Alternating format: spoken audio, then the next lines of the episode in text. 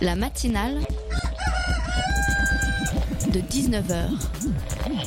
Et bah, c'est une émission qui parle de société, politique, euh, Culture alternative. On va aussi parler de sport, euh, de gens dans la rue. et l'actualité en règle générale. On va peut-être parler des corbeilles à On linge va pas s'ennuyer. en osier d'Auvergne. voilà, il y aura, il y aura des invités. Des sociologues, des invités chercheurs. Les invités ne diront que des choses intelligentes. Ça va peut-être s'étriper un peu de temps en temps, mais La matinale de 19h, du lundi au jeudi jusqu'à 20h sur Radio Campus Paris. Vous faites quoi, vous, dans une situation de quiproquo?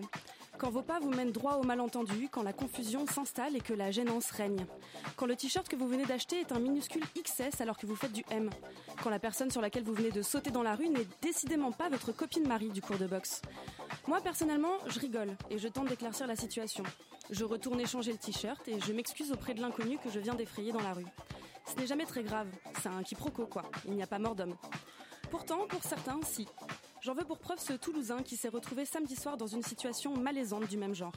Après avoir échangé avec une certaine et séduisante Eva sur un site de rencontre, il s'est rendu au domicile de la belle. Une chose en entraînant une autre, les deux amants d'un soir ont effectué un rapprochement stratégique, jusqu'au mo- au moment où monsieur s'est rendu compte qu'Eva, en fait, c'était un homme. Un homme habillé en femme. Un travesti, quoi. Ou une transgenre, il faut pas trop compter sur la presse régionale pour savoir faire le distinguo. À ce moment-là, le Toulousain aurait pu prendre exemple sur moi, rigoler et s'expliquer. Il aurait pu dire Désolé, il y a erreur sur ta personne et repartir. Bredouille, un peu gêné, mais indemne. Mais non, il a préféré sauter du quatrième étage de l'immeuble. Il a cherché la première issue de secours possible, le balcon, et il a sauté. Résultat, un poignet cassé, des côtes fêlées et une couverture médiatique à la hauteur de sa bêtise. Était-ce si compliqué de juste informer Eva qu'elle ne possédait pas, à son goût, les bons attributs sexuels? C'était vraiment si traumatisant de partager un moment d'égarement avec un autre homme De se retrouver à bander dans la même pièce qu'un autre pénis en érection? Ça valait vraiment un saut d'une dizaine de mètres Une nuit à l'hôpital D'engorger les urgences de Toulouse pour une petite frayeur? Je me mets à la place d'Eva et je ne sais pas si je dois rire ou pleurer. Prendre cet événement à la légère ou y voir le sombre symbole d'une homophobie latente, d'une masculinité fragile et dangereuse. Je me mets à la place d'Eva et je me demande surtout s'il vaut mieux déménager au rez-de-chaussée ou au dixième étage. Que cette fois-ci, il ne se loupe pas, quoi. Le plus dur, c'est pas ma bite, c'est l'atterrissage. La matinale de 19h, le magazine de Radio Campus Paris. Auditrices, auditeurs, bonsoir. Vous embarquez pour une heure de matinale sur Radio Campus Paris. Une heure arc-en-ciel s'il en est, puisqu'on va aborder la mobilisation de la communauté LGBT euh, dimanche dernier à Paris contre les violences et agressions homophobes. Insultes, dégradations, violences physiques. Plusieurs villes de France ont été ces dernières semaines le théâtre d'agressions envers des personnes ou des couples de même sexe. En toile de fond de cette manifestation, évidemment, il y a le débat sur l'accès à la PMA pour les couples de femmes, qu'on abordera aussi avec notre invitée Clémence Zamora-Cruz, porte-parole de l'Inter-LGBT. En seconde partie d'émission, on collera l'œil au microscope pour parler du Paris Science Festival, un événement qui met en lumière des productions cinématographiques et scientifiques et qui se tiendra à Paris du 26 au 31 octobre. Et pour en parler, nous n'aurons pas une mais deux invités, Marina Vasseur qui est chargée du grand public du festival et la réalisatrice Julia Mirzoeva pardon, pour son film Le savant, l'imposteur et Staline, Nourrir le peuple. Et c'est tout, bien sûr que non. Nos chroniqueurs ou chroniqueuses nous feront l'honneur de leur présence. Estelle viendra à la moitié d'émission nous parler d'une basket écolo pour des footings toujours plus verts. Et en fin d'émission, Morgane nous racontera sous l'emprise de quel sortilège elle se trouve depuis la lecture du puissant Sorcière, la puissance invaincue des femmes de Mona Cholet. Engagement militant, culture, société, lecture, je crois qu'on tient la recette parfaite d'une matinale appétissante. Alors, à table.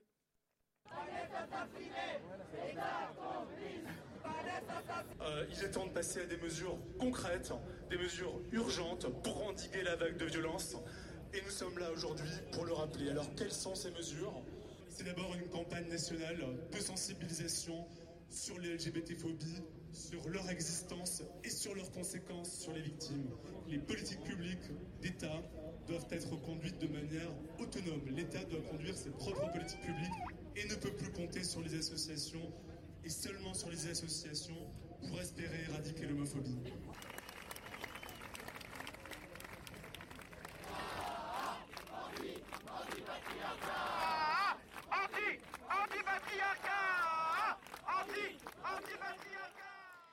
On écoutait à l'instant euh, des sons de la mobilisation de dimanche dernier à Paris et notamment Joël Demier, le président de SOS Homophobie, qui parle de l'absence d'engagement du gouvernement pour la cause des personnes LGBT.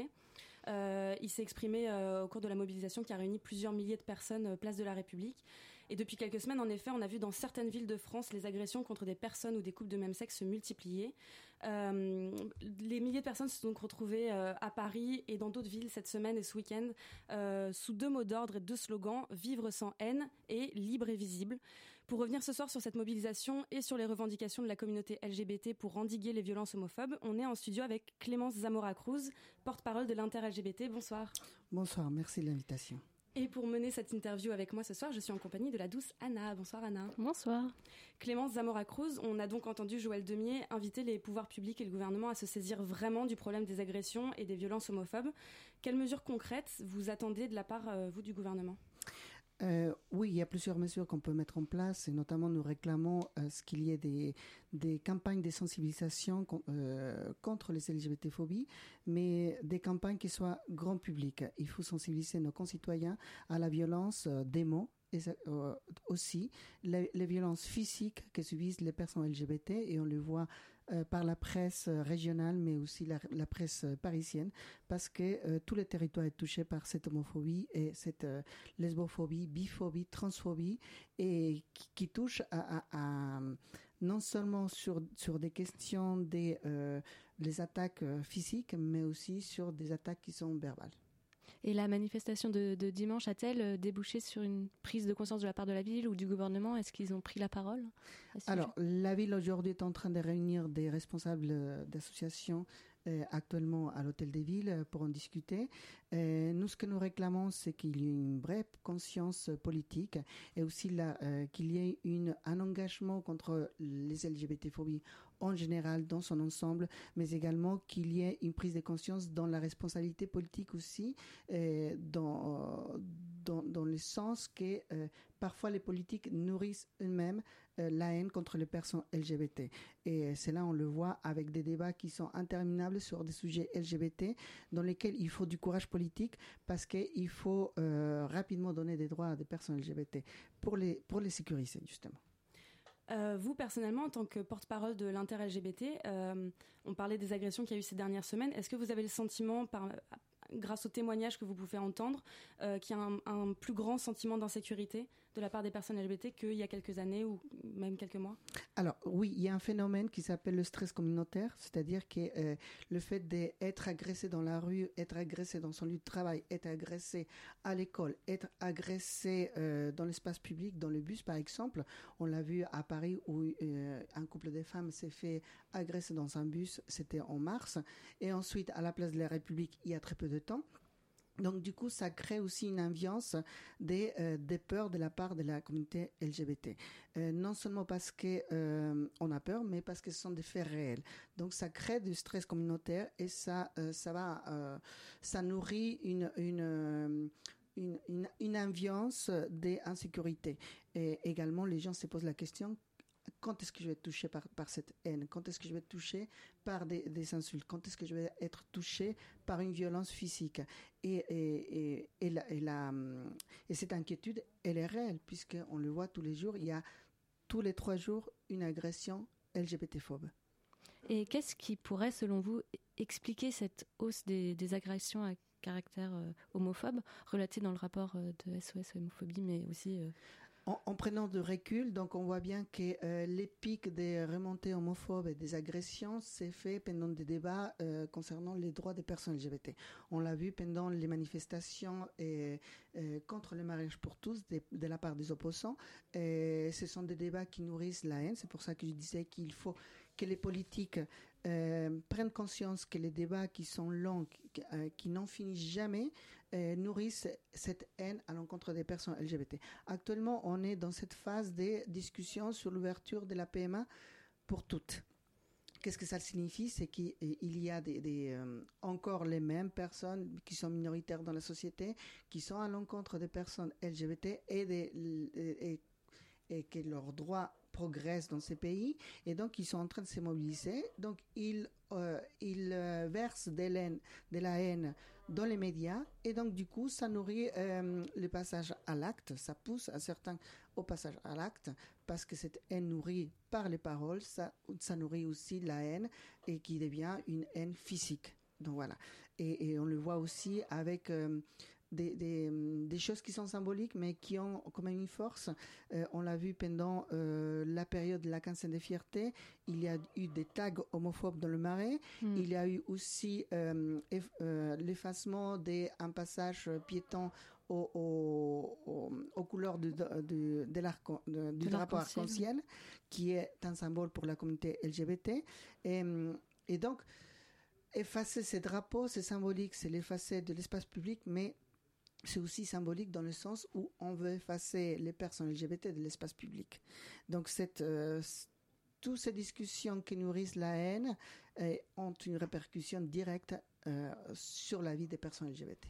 Et c'est exact. Enfin, vous parliez de, du débat sur le mariage à l'époque du mariage pour tous, et c'est vraiment la même atmosphère où, où, où vous trouvez que ça s'est aggravé?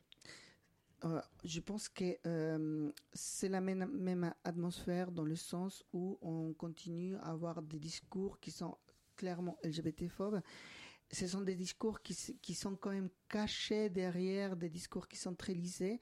Quand on dit qu'une famille c'est un papa et une maman, c'est de l'homophobie mm. qu'on cache derrière ces slogans.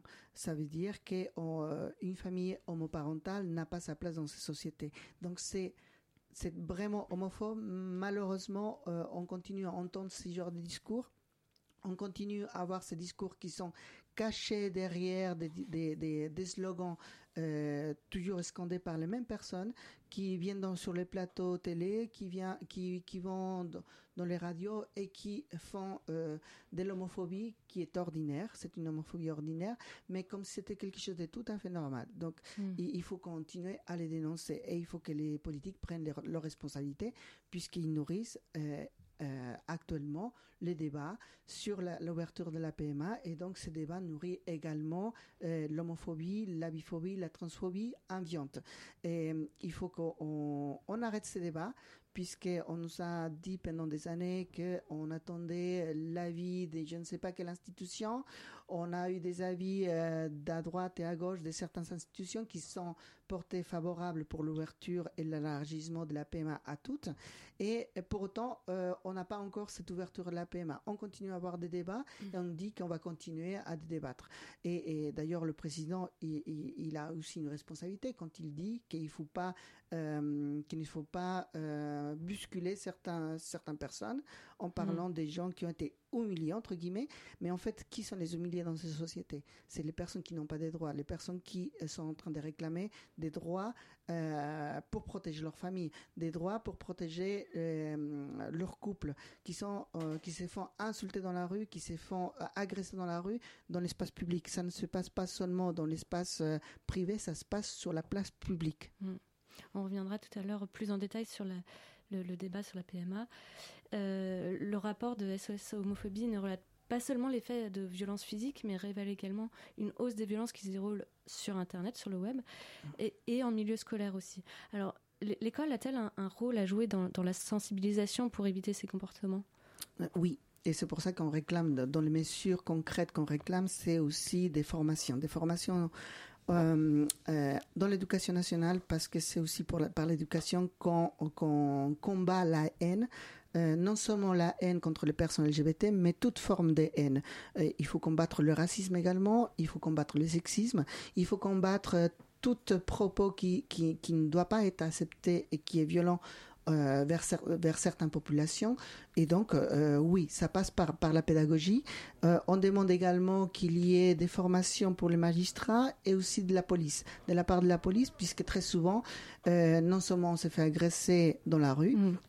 mais également on s'est fait aussi un peu agresser dans les commissariats quand ils ne savent pas euh, prendre une plainte correctement et avec un motif homophobe.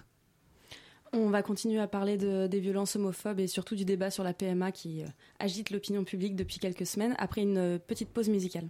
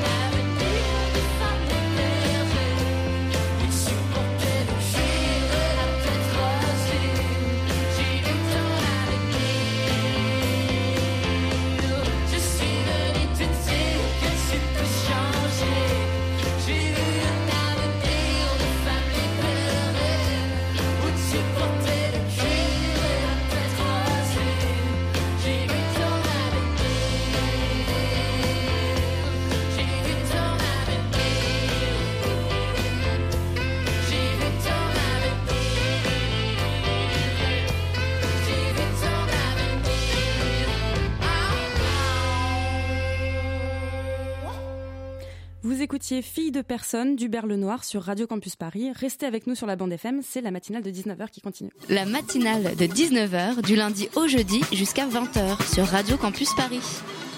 Et on est toujours en studio avec Clémence Zamora-Cruz de l'Inter-LGBT pour parler de la mobilisation euh, des personnes LGBT contre les violences homophobes, de euh, l'implication du gouvernement dans ce, dans ce problème de discrimination. Et on va euh, on va parler un peu de la PMA, qui est un débat qui agite beaucoup les esprits et les, médias actuellement.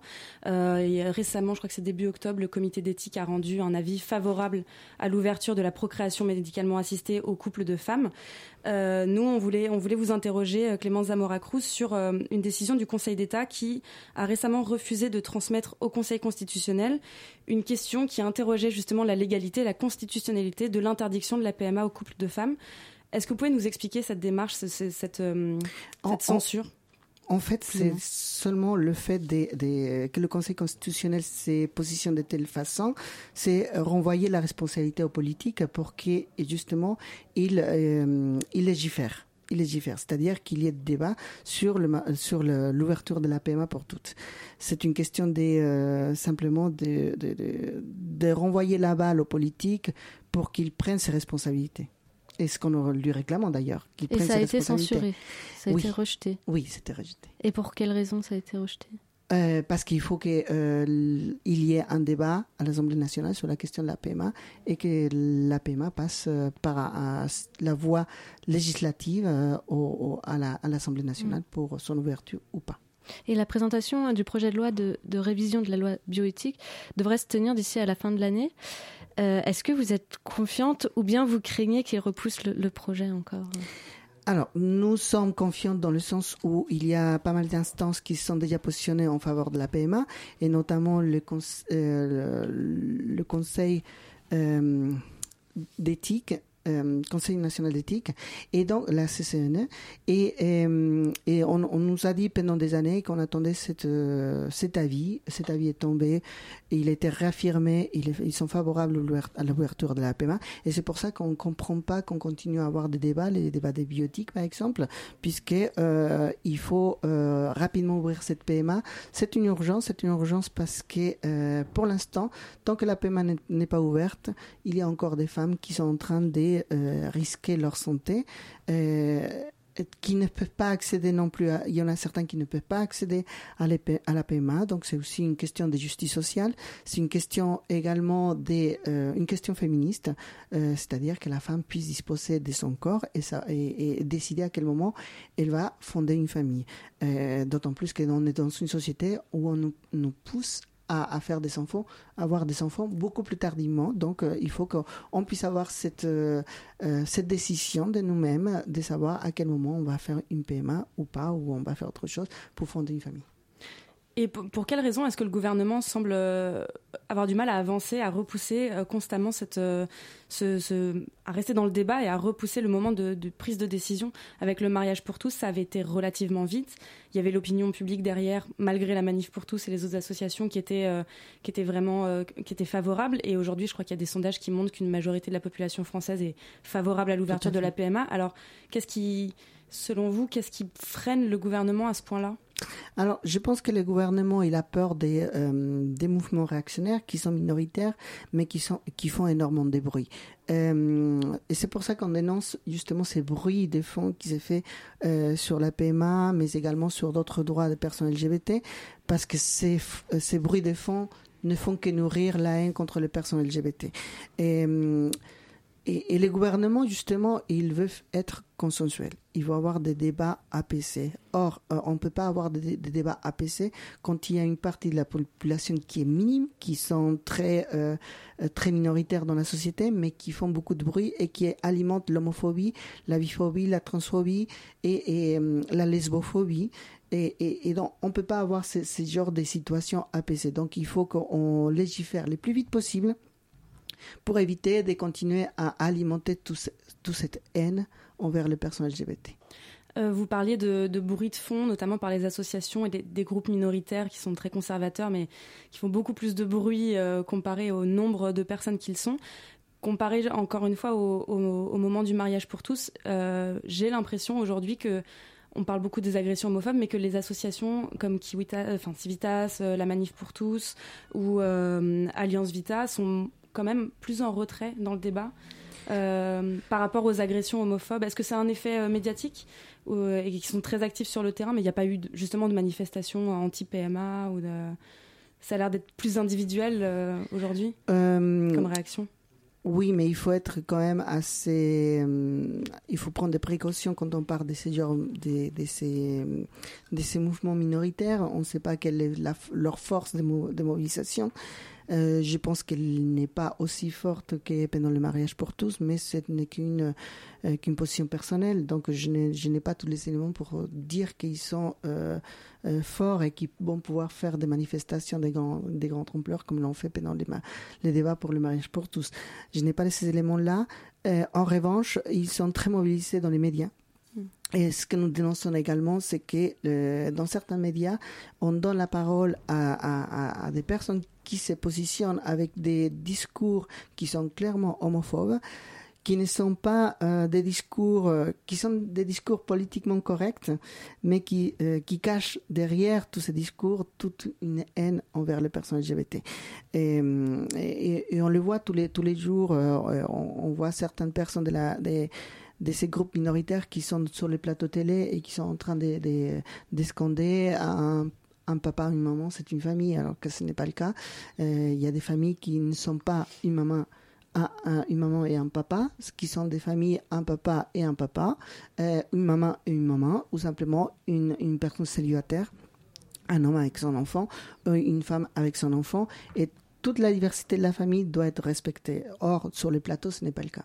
Justement, sur France Inter, par exemple, on avait reçu François-Xavier Bellamy, qui est un, partisan euh, de la manif pas vraiment dissimulé, qui pratique un conservatisme assez, euh, assez évident quand même. Euh, et il y a eu énormément d'autres médias qui ont invité même des membres du clergé, des prêtres, des curés pour parler de la PMA. On parlait juste avant de la responsabilité du gouvernement dans le fait de faire avancer les choses et de légiférer. Est-ce que vous pensez que les médias aussi, ils ont une responsabilité dans le euh, justement l'entretien d'une parole homophobe? Oui, bien sûr, et même quand ils écrivent des articles, on l'a vu en introduction, vous avez parlé des de cette, euh, ce qui s'est passé à Toulouse, mm. euh, un fait divers. Mais ce fait divers, il est relaté avec une transphobie qui est euh, ignoble, en fait. on parle d'un homme déguisé en femme, ce qui n'est pas le cas. Une femme trans, c'est une femme, point. Et, et, et, on le voit bien avec la presse qui, euh, qui a une responsabilité dans, dans, dans, le débat de la PMA en donnant la, parole à, des personnes qui sont positionnées contre et, qui ne viennent pas avec des arguments vraiment valables, mais qui viennent avec beaucoup de justifications qui ne sont même pas justifiables, qui ne sont pas des justifications, simplement des a priori et de l'homophobie ordinaire. Donc il faut, il faut vraiment que, que euh, la presse également, les médias dans son ensemble prennent aussi leurs responsabilités et, et euh, qu'ils s'arrêtent justement d'alimenter la haine contre les personnes LGBT. À l'inter-LGBT, vous avez le sentiment d'avoir été assez euh, euh, contacté et demandé par les médias pour parler de cette question-là, éventuellement pour faire venir des couples de femmes qui avaient soit adopté, soit utilisé la, la PMA à l'étranger, ou c'est pas assez encore? Alors, ce qu'on dénonce également dans, dans les médias, c'est que très souvent, il y a il y a des débats sur la PMA, mais qui sont faits par des hommes. En fait. On est dans, dans, encore dans ce système patriarcal dans lequel on va inviter des hommes qui sont des, des hommes blancs, cisgenres, et qui vont parler de la PMA, c'est-à-dire qu'ils sont en train de parler des droits reproductifs des femmes, et euh, on dirait que ce sont des, des, choses qui se sont passées dans le siècle dernier où c'était les hommes qui décidaient à la place des femmes. Mais malheureusement, on est en 2018 et c'est encore le cas. On invite des hommes pour parler de la PMA. il y a un vrai manque de représentation sur, la question, mais aussi, mais à, tous les niveaux aussi sur les femmes, parce que euh, je voulais venir, parce que la PMA, ça parle aussi de la congélation des ovocytes, ce qu'on entend mm. Mm. assez peu parler, et, euh, et pas que. Il y a aussi euh, l'anonymat de, des dons. Est-ce que vous pouvez m'aider? Parce que là je suis perdue, je viens de partir trop loin. Non oui c'est le débat sur la PMA, c'est pas simplement autoriser les couples de femmes à à, avoir des enfants euh, sans hommes, c'est aussi en fait tout, pouvoir euh, conserver ses, euh, sa reproduction en fait. C'est toute une suite de mesures qui ne mm, concernent que les femmes, mais, mais qui sont beaucoup plus voilà. C'est est-ce qu'il y a des choses d'ailleurs dans ce débat-là, est-ce qu'il y a des choses qui particulièrement ont l'air de froisser certaines personnes? Est-ce que c'est le simple fait de voir des couples de femmes avoir des enfants, ou est-ce que c'est quelque chose qui serait purement sur la l'anonymat des donneurs hommes ou sur la congélation des ovocytes? Qu'est-ce qui Qu'est-ce qui fait, froisse le plus euh, ce qui froisse le plus, je pense, c'est, le fait que deux femmes puissent avoir un enfant.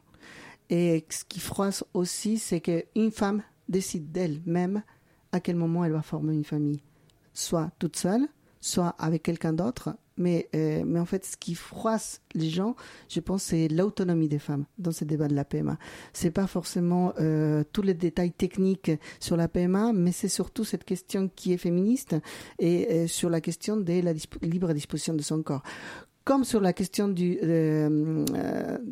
d'arrêter son sa, grossesse par exemple et la question de l'emprise sur les femmes, c'est une question encore qui est d'actualité et on continue à parler de la PMA, euh, non pas seulement parce qu'on va décider euh, à quel moment on va, on va décider d'avoir un enfant, mais c'est parce que c'est une femme qui décide d'elle-même, en fait. Et je pense que c'est ça le plus qui, qui froisse euh, nos dirigeants. Et, et, il faut continuer à réclamer la PMA, non seulement parce que c'est une question LGBT. Parce que ça concerne les, femmes lesbiennes, mais surtout parce que ça concerne l'ensemble des femmes. Ça concerne toutes les femmes. Ah, exactement. Et c'est dans cette convergence de lutte qu'il faut y aller.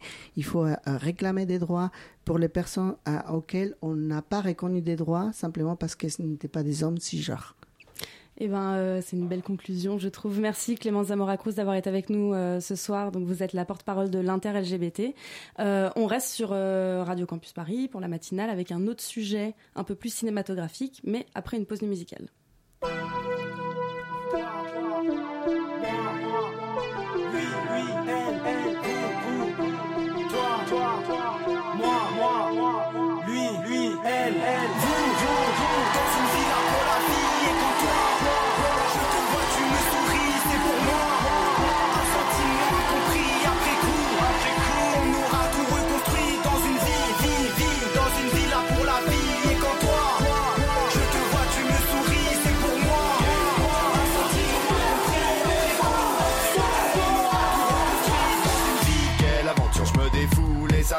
On est fou. Je veux de la carrure, du charisme et une parure comme un mot passant. Je dédie ce poème quand je vois les passantes, ces femmes qu'on aime fini dans les balcons. Héraclion brille comme un savant. Héraclion. Fille fidèle, je veux des hugs des baisers, c'est écrit sur le papier. Les cibles que je fais crier, j'ai des otites, vois l'OR, elle panique par-ci par-là, je m'opère. Perds mon temps, moi cannibale, je veux du sang, je veux du sang. Oh, je te casse la cassette, casse la pastèque, cassera la caisse, casse la casse, tes casse, tes casse, pieds cassés, casse la carcère l'été. Je veux des sentiments d'amour pour les bons, pour les miens, pour les saints, car c'est doux, ça c'est fou, ça. C'est fait comme du touchy sale, je m'entoure de cellophane pour mon tatouage sur le genou. Un petit kawa, voulez-vous, sur le cul, je casse la baraque, le toit sur ta tête, ce fut une belle claque, moi désormais je m'en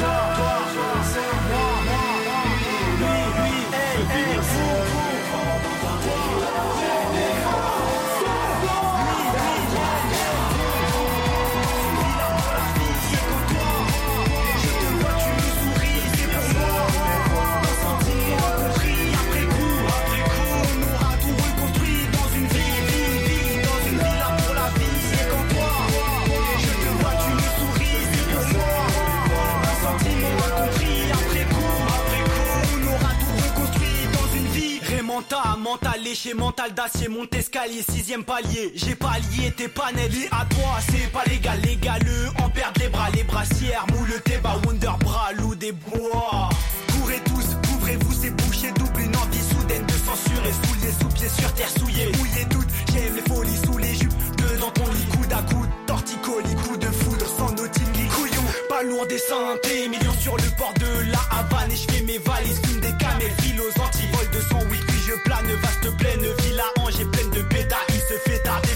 moi, ton armature. Tu m'as manqué mon amour, manque-toi de mon amoureuse. Nous à deux quand t'es pas bourré, femme et moi comme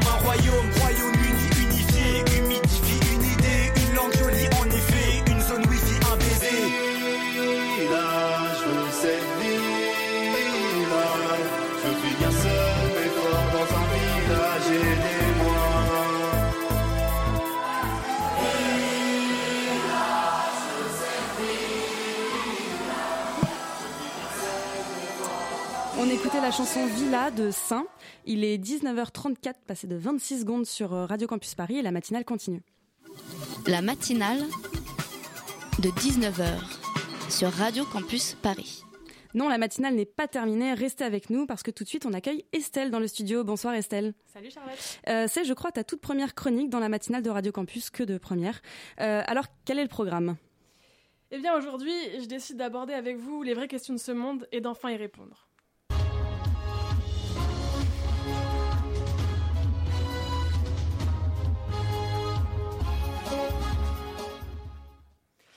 Alors vous allez me dire, euh, tout doux d'animal, pas facile quand même. C'est vrai, de grands s'y sont frottés. Je cite, beaucoup de connaissances, très peu d'amis, Booba. Mais allons-y. Je me jette dans la fosse lion et j'aborde avec vous ces vraies questions de société. Quel était le nom du capitaine de crochet avant qu'il ne perde sa main? Pourquoi les chasseurs portent des tenues de camouflage et un gilet orange? Ou enfin, de quoi est constituée la poudre d'escampette? Vous palpitez, je sais, mais je sais aussi que tout ça vous pousse à retourner chez vos parents le week-end. Vous essayez de retrouver un peu de chaleur là où ces questions vous enfoncent dans un océan de torpeur tant la réponse est lointaine. Alors, je vais préserver un peu votre cocon familial et je vais pas y répondre. C'est dur, je sais, vous me remercierez plus tard, mais je vous emmène plutôt en voyage. C'est une flaque devant vous, que dis-je un ruisseau, un océan de lumière caresse votre visage, c'est le monoprix qui s'érige devant vous, nous sommes abonnés sur Marne. C'est là que se trouve l'association Ateliers sans frontières, ASF pour les intimes. Ce chantier d'insertion aide en fait plus de 110 jeunes fragilisés à reconstruire un avenir professionnel, un projet de vie. Et c'est eux qui reçoivent chaque jour les containers de Veja. Ils les stockent assurent le dispatch. Et là, vous vous dites, évidemment, Veja, c'est quoi? Mais oui, Veja, c'est quoi? Eh ben, Veja, c'est regarde en brésilien. Regarde ce qu'il y a derrière. Mais Veja, c'est surtout une marque de basket qui a été créée en 2003 et qui a coupé la publicité de son business model. Alors, il la loue plutôt à la production et aux matières premières. C'est donc des baskets plus justes économiquement, basées sur le, princi- le principe du commerce équitable et de l'agroécologie, dont le principe de base est rendre la terre plus riche après l'avoir utilisée au lieu de l'appauvrir. Bon, c'est en fait ce que j'aurais aimé que mon ex fasse avec moi, me rendre plus riche après m'avoir utilisé au lieu de m'appauvrir, mais il a jamais été très agroécologie de toute façon. Passons, c'est donc acheter deux fois au-dessus des prix du marché le coton bio, préfinancer toutes les récoltes, utiliser le bimesh, qui est un tissu technique fait en bouteilles recyclées et plus cher que les matériaux normaux. Donc dans toutes les étapes de production, du- de la conception au dispatch, tout est pensé équitable et écologique. Alors face à Adidas, Nike, leader incontesté de la sneaker, dont 70% du marché est dédié à la publicité, Veja sans aucune pub a vendu 2 millions de baskets. Et ça, sans aucune pub. C'est donc possible, les gars. Ils avaient 25 ans quand ils ont créé Veja. Ils sont partis, tels des gringos, au Brésil, avec rien pour imaginer tout ça. Je sais pas vous, mais moi je les vois là, avec leurs couteaux, sous 40 degrés, dans les forêts amazoniennes, la volonté arrimée au corps, à chercher du caoutchouc et du coton pour en faire des plantations durables. C'est les self-made men 2.0, c'est eux. C'est le nouveau rêve américain, le Fordisme du millénial, on est en plein là-dedans. Et j'ai envie de faire comme eux. Parce que c'est trop bien, parce qu'ils ont réussi et que ça a marché. Alors moi aussi, franchement, quand j'achète un paquet de pâtes à 5 euros, c'est un préfinancement des récoltes.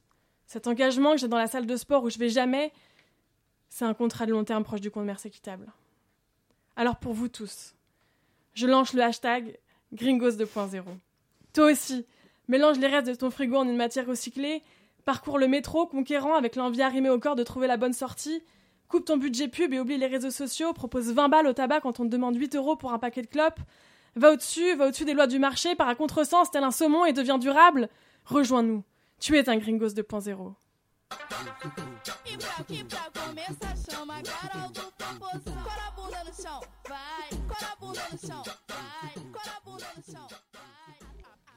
Merci Estelle. Je crois qu'on a eu notre lot d'idées et de bonnes résolutions pour devenir un Gringos 2.0, c'est-à-dire garder Facebook tout en étant écolo, solidaire, altertrique et bidule mondialiste, si j'ai bien compris. et avoir, et avoir des chaussures euh, super écolo. Donc ça c'est chaud. et on passe à la suite. Tout au long du XXe siècle, le pouvoir soviétique a tenté, sans jamais y parvenir, de résoudre un problème, nourrir le peuple. Les terres de la Russie et de l'Ukraine ont toujours été fertiles. On les appelait le grenier à blé de l'Europe. Pourtant, de tout temps, la population y a souffert de la faim. À l'issue de la révolution d'octobre, le nouveau pouvoir des soviets va s'attacher à réorganiser l'agriculture et à introduire les derniers progrès de la science. Des scientifiques, on attend des miracles. Parmi les hommes chargés d'accomplir ces avancées prodigieuses, il y en a deux. L'un, Nikolai Vavilov, est un botaniste. L'autre, Trofim Lysenko, est un agronome. La confrontation entre ces deux hommes nous raconte l'échec le plus dramatique de l'histoire de l'URSS. L'incapacité du régime soviétique à nourrir sa population.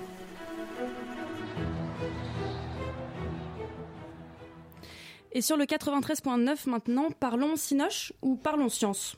Après tout, pourquoi choisir? Car à Paris euh, se tiendra du 26 au 31 octobre le Paris Science Festival, un festival de cinéma qui propose une sélection de films, de courts-métrages et de documentaires produits par des scientifiques et abordant des thématiques de biologie, d'astronomie, de physique quantique. Que sais-je, moi qui ai fait un bac économique et social qui est déjà bien loin derrière moi. Euh, pour ce beau programme, on accueille Marina Vasseur, chargée de communication euh, et du grand public du festival. Bonsoir. Bonsoir. Et Goulia Mirzoeva, réalisatrice de documentaire Le Savant, l'imposteur et Staline, Comment nourrir le peuple dont on vient d'entendre un extrait. Bonsoir. Bonsoir. Pour cette interview, je n'avais évidemment d'autre choix que d'inviter le cinéphile de notre rédaction bénévole. J'ai nommé Simon. Bonsoir, tu vends du rêve là, bonsoir. euh, Goulia Mirzovea, votre documentaire raconte l'histoire euh, des deux scientifiques, euh, Nikolai Vavilov et euh, Trofim Lysenko. L'un est botaniste de génie, l'autre un agronome ambitieux. Et après la révolution communiste de 1917, ils vont tous les deux travailler à résoudre un problème, nourrir le peuple russe. Euh, mais il n'en faut qu'un. Je ne sais pas si je peux divulgacher la suite, mais Staline en choisira un, évidemment celui qui n'est pas bon à ce qu'il fait. Euh, comment vous est venue l'idée de, mêler ces deux histoires et de parler à la fois d'agriculture, de politique, de communisme? Euh, je viens d'une famille de généticiennes. Ma mère est généticienne, biologiste. Et depuis toute mon enfance, j'ai vu le, portrait de Nikolai Vavilov, un très grand généticien et biologiste. Et en fait, un homme de génie. Euh, son portrait était à la maison. Et euh, ma mère me disait toujours qu'un jour, je vais te raconter son histoire. Parce qu'il faut dire que euh, pendant très longtemps, son nom était dans l'oubli. Et euh, le nom de Lysenko, c'était euh, Lysenko était scientifique dont les travaux étaient étudiés dans les universités ou dans la euh, donc au URSS, URSS. Et après la perestroïka, quand tout est donc l'ouverture a été l'ouverture de tout était imminente, donc la littérature, la science, on a commencé à parler de Vavilov beaucoup plus. Et là, euh, j'ai été jeune journaliste et j'ai écrit euh, des textes sur cette période-là qui m'a fascinée. Et euh, de toute façon, toute ma vie, au fait de cinéaste et de littéraire, j'ai été intéressée par, par le conjugaison de idéologie et la science, idéologie et l'art, idéologie, agriculture. Et de toute façon, j'ai grandi, dans un pays vraiment communiste, donc pour moi c'était important de, après de comprendre comment ce régime a agi sur, sur toute, toute notre vie et toute cette organisation et surtout organisation scientifique. Alors vous disiez que vous étiez euh, notamment cinéaste, euh, vous avez déjà réalisé euh, plusieurs documentaires. C'est la première fois que vous en réalisez un uniquement à partir d'images d'archives? 100% oui. 100% Oui mais les archives euh, cinématographiques, en général, c'est mon dada. J'ai utilisé ça beaucoup, beaucoup dans mes films. Euh, et ça, c'était euh, c'était vraiment, à un moment donné, je me suis dit, comment on peut raconter une histoire qui s'est passée il y a 60, 70 ans, où il n'y a personne qui peut nous raconter ça? Soit on invite des historiens et des scientifiques qui nous parlent, et ça m'intéressait pas ça trop. Ça ressemble peut-être plus à du reportage qu'à du documentaire. Et soit je commence à chercher vraiment l'image euh, photographique et cinématographique d'archives pour pouvoir raconter. C'est un challenge énorme. Hein. Euh, j'ai beaucoup aimé ça. J'ai pas et c'est pour la première fois de ma carrière cinéaste que je n'ai pas eu de équipe voilà, j'étais toute équipe. J'étais. Vous avez, vous avez recueilli les, archives seules. Voilà, j'ai pas eu de ingé son, j'ai pas eu de chef-op. J'ai été toute seule à chercher ces, euh, ces, images et j'ai pensé déjà montage en cherchant les images parce que c'est très important euh, dans un film euh, d'archives parce que c'est très cher les archives. on va continuer à parler de votre documentaire et du festival Paris Science Festival juste après une courte pause musicale. This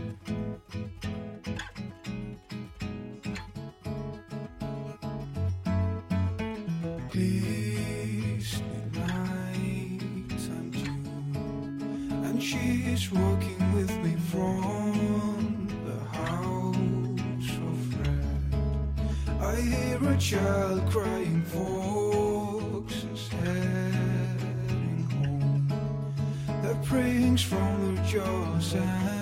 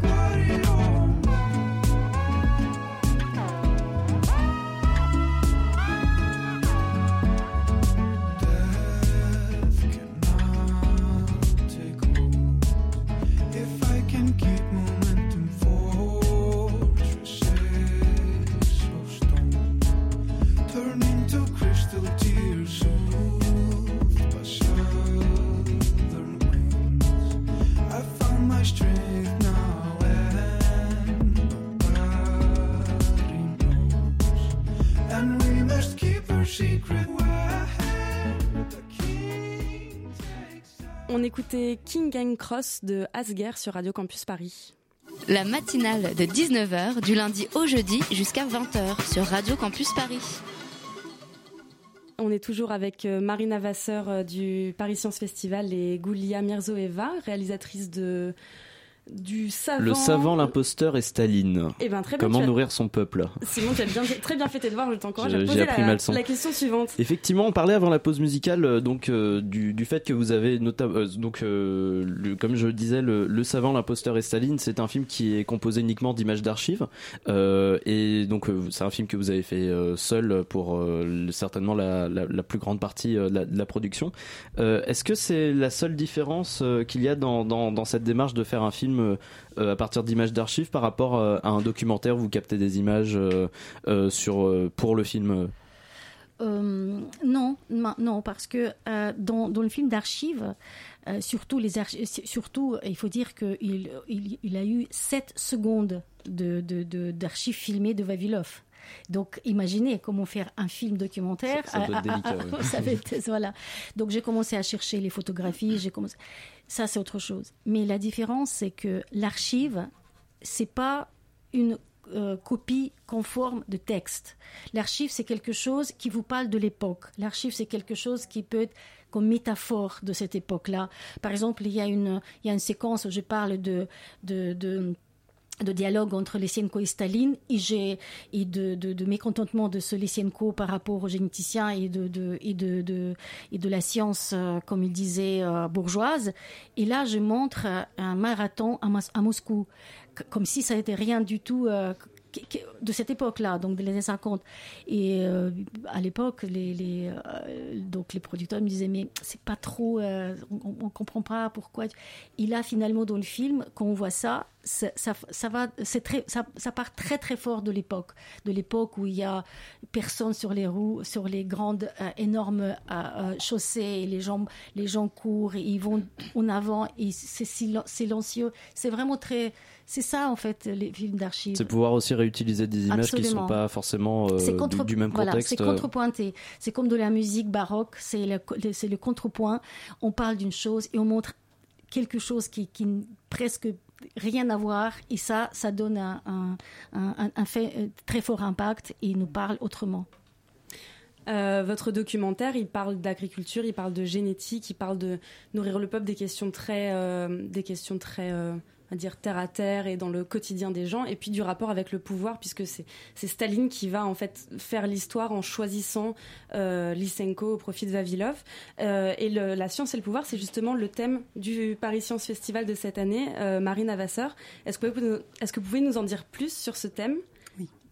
Oui, oui, bien sûr. Donc oui, on a, on a choisi ce thème-là. Donc déjà, il faut savoir que nous, tous les ans, on reçoit environ 300 films. On en sélectionne, euh, on en a sélectionné 85 cette année. Et on a remarqué quand même que c'était une thématique qui revenait beaucoup, Euh, notamment avec l'anniversaire de, enfin, de mai 68. euh, voilà, pour le coup, c'était, c'était vraiment l'occasion. C'était le déclencheur, de- notamment mai 68 Oui, ou- entre autres, on s'était dit au départ qu'on aimerait faire quelque chose autour de mai 68. C'était une évidence. Et on a remarqué qu'en fait, avec les films qu'on avait c'était, euh, c'était tout à fait faisable et possible. Surtout qu'en parlant de science et pouvoir, ça peut aller très loin. Bon, déjà, dans la thématique science et pouvoir, nous, ce qu'on a voulu montrer, c'est comment parfois des pouvoirs politiques ont pu manipuler la recherche à des fins plutôt négatives. C'est l'exemple avec le film de Gulia Mirzoeva, mais euh, c'est aussi l'exemple avec, euh, bah, par exemple, on revient sur le parcours de Abdus Salam, qui est un premier, qui est le premier musulman à avoir reçu le prix Nobel en, en physique, qui a complètement été euh, euh, paria euh, de sa société euh, à l'époque euh, au Pakistan, euh, parce qu'il y avait des, des- des enjeux religieux, euh, des enjeux de pouvoir aussi. Euh, il y a aussi Les Testicules de Tarzan, qui est un film qui revient, oui, d'Alexandre Pourquoi pas? Euh, un film euh, franco-roumain qui revient sur ce territoire d'Abkhazie, qui était donc euh, anciennement euh, en, URSS et euh, qui revient sur l'histoire d'un centre de recherche euh, où on étudiait, on faisait des expériences sur les animaux et comment l'État euh, soviétique a pu s'emparer euh, de, de ce sujet, euh, encore une fois, à des fins de politique, montrer que c'est un pays fort, qui avance en recherche scientifique, etc. Puis on a aussi une séance sur mai 68, la science s'affiche, donc là un peu plus optimiste, où on voit qu'est-ce qu'a apporté mai 68 à la science, quels étaient les, les débats. Mais justement, ça peut paraître étonnant. on, on pense pas forcément à la science Oui, comme, premier thème On va, pour. on va penser aux universités, on va penser à plein de choses, mais en revanche, il y avait un vrai débat sur le nucléaire à l'époque. Il y avait aussi le débat qui est toujours un débat actuel sur la place des femmes dans la science, la question de l'avortement. Puis enfin, excusez-moi, je profite euh, pour en parler. euh, on a aussi Bill Nye, euh, qui est un vulgarisateur important aux États-Unis, qui sera présent pour son film Bill Nye Science Guy, qui continue de combattre les climato-sceptiques et les créationnistes. Et c'est une vraie question politique aussi aujourd'hui. Alors justement, euh, il y a une autre thématique qui se dégage, notamment quand on voit l'affiche du Paris Science Festival, c'est l'environnement, puisque bon, l'affiche, pour vous la décrire, c'est euh, euh, la décrire à nos auditeurs, c'est euh, une immense forêt très très verdoyante sur laquelle se découvre voilà le logo de, du festival. Mhm. Euh, c'est une thématique qui est aussi très abordée dans la sélection et dans les différents événements. Euh, vous avez évidemment suivi euh, l'actualité. Ça fait ça fait partie des enjeux de pouvoir aujourd'hui? Oui, ça, ça peut évidemment. Bah, L'exemple avec Bill Nye, qui combat les climato-sceptiques euh, et des administrations politiques aux États-Unis, est un exemple. Euh, et aussi, c'est aussi un moyen pour nous de montrer des films et des initiatives, euh, notamment de jeunes qui s'engagent aujourd'hui pour la planète. Je pense au film Madagascar, Expédition en terre Macaille, qui sera projeté dimanche avec Evrard Vandenbaum, qui est un aventurier qui, avec son association Nature Évolution, part en expédition dans des zones encore inconnues pour permettre à des chercheurs d'y accéder ensuite, euh, faire des recherches en biodiversité pour pouvoir préserver ces environnements qui sont encore importants. Euh, et on a pas mal de films, enfin, je ne vais pas tous les citer, je pense qu'on n'aura pas le temps, qui montrent cet engagement des jeunes pour, la- euh, des jeunes pour l'environnement et, pour la planète en général.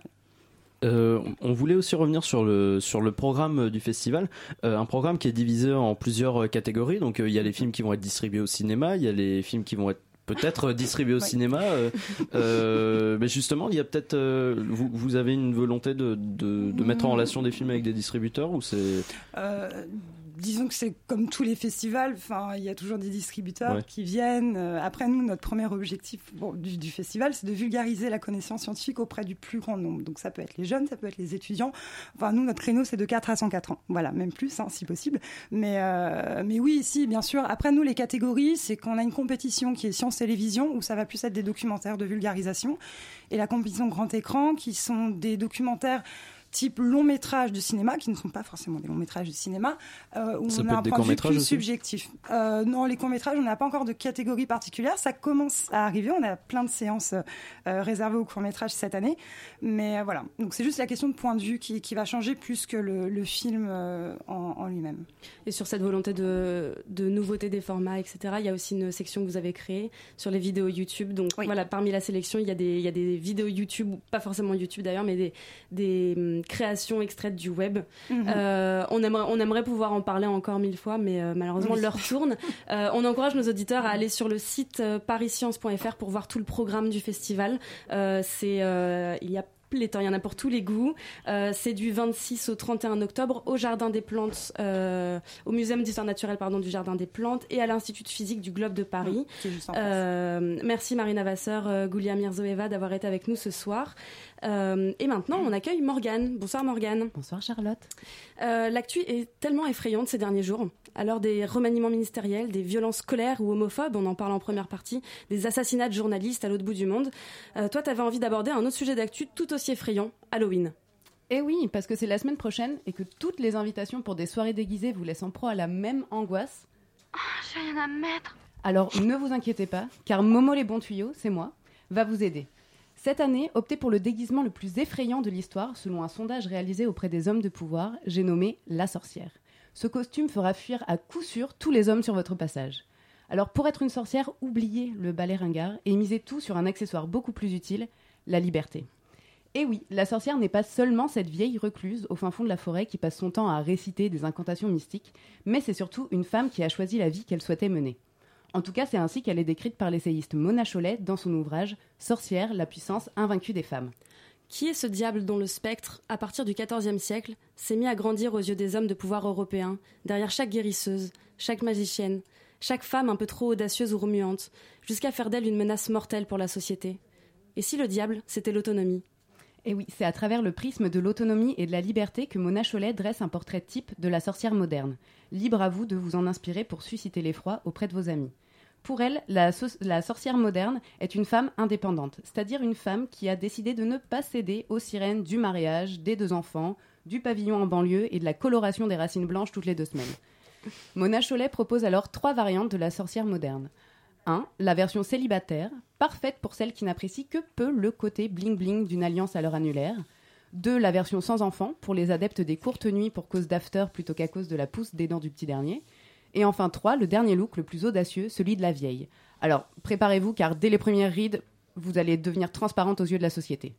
Si vous avez cette panoplie, je récapitule, doigts libres de tout engagement, utérus neuf, rides et cheveux gris, vous ferez une sorcière parfaite. Ça veut dire que si j'ai 25 ans et des enfants, je ne peux pas être une sorcière? Mais non, rassure-toi Charlotte, car le costume de la sorcière est accessible à toutes. En effet, il ne faut que peu de choses pour devenir une sorcière. Un soupçon d'indépendance dans ton mode de vie et un peu de sang de crapaud ou d'infusion de thym si t'es vegan, enfin ça euh, c'est toi qui vois. hein. Car comme l'écrit Pam Grossman, autrice américaine, la sorcière est le seul archétype féminin qui détient un pouvoir par elle-même. Elle ne se laisse pas définir par quelqu'un d'autre. Épouse, sœur, mère, vierge, putain, ces archétypes sont fondés sur les relations avec les autres. La sorcière, elle, est une femme qui tient debout toute seule. Et il est vrai que ces derniers temps, il était plutôt difficile de rester debout et de ne pas tomber des après l'affaire Weinstein et plus récemment l'affaire Cavano, quand en 2018 en Argentine, une femme ne peut toujours pas disposer de son utérus comme elle l'entend, Quand on estime entre 50 000 et 1 million le nombre de femmes accusées et exécutées au moment des chasses aux sorcières du XIVe siècle, et qu'encore aujourd'hui, des milliers de femmes à travers le monde meurent sous les coups d'un homme, la chasse aux sorcières continue, sous une autre forme certes, il faut croire que les bûchers c'est beaucoup moins à la mode, mais la société continue toujours de limiter la liberté des femmes, de leur apprendre à se taire, à être discrètes, pour surtout leur faire oublier qu'elles ont une voix et qu'elles ont le pouvoir de faire changer les choses. La sorcière est alors le costume parfait à adopter, que ce soit pour Halloween ou pour tous les autres jours de l'année, pour rendre hommage à ces femmes mortes de n'avoir été que des femmes, et pour revenir hanter le patriarcat à coups de sortilèges, de potions magiques, ou bien de prise de parole et d'affirmation de soi, car c'est bien là que réside le secret de notre émancipation. Merci Morgane. Bah, moi qui manquais d'argent et d'inspiration pour euh, ma fête d'Halloween, je sais en quoi me déguiser. Apparemment, ça ça demande pas tant que ça. Non, c'est bon marché. Bon, C'est moi, pas c'est mal. plutôt bien. Bon, on va fêter Halloween comme ça alors. Voilà, la matinale de 19h est terminée pour aujourd'hui. Euh, c'est le moment de remercier Anna et Simon pour ces interviews rondement menées. Bettina, femme de l'ombre, coordinatrice de la matinale. Merci à Estelle et Morgane d'être venues faire leurs armes de chroniqueuses avec nous. Et bien sûr, merci Antonin à la réalisation. Euh, restez sur le 93.9 puisque dans quelques minutes, c'est Extérieur Nuit. Euh, Elisabeth est avec nous pour nous... pitcher ce qui va se passer Voilà, dedans. exactement. On va parler du film le, le Jeu, le film Le Grand Bain, et puis surtout on va parler de séries avec la saison 4 du Bureau des légendes qui a débuté lundi euh, sur Canal+. Et voilà, petit et grand écran, après avoir parlé d'un festival de cinéma. Je pense que la transition est parfaite, c'est merveilleux. Euh, merci à tous et puis passez une bonne soirée sur Radio Campus Paris.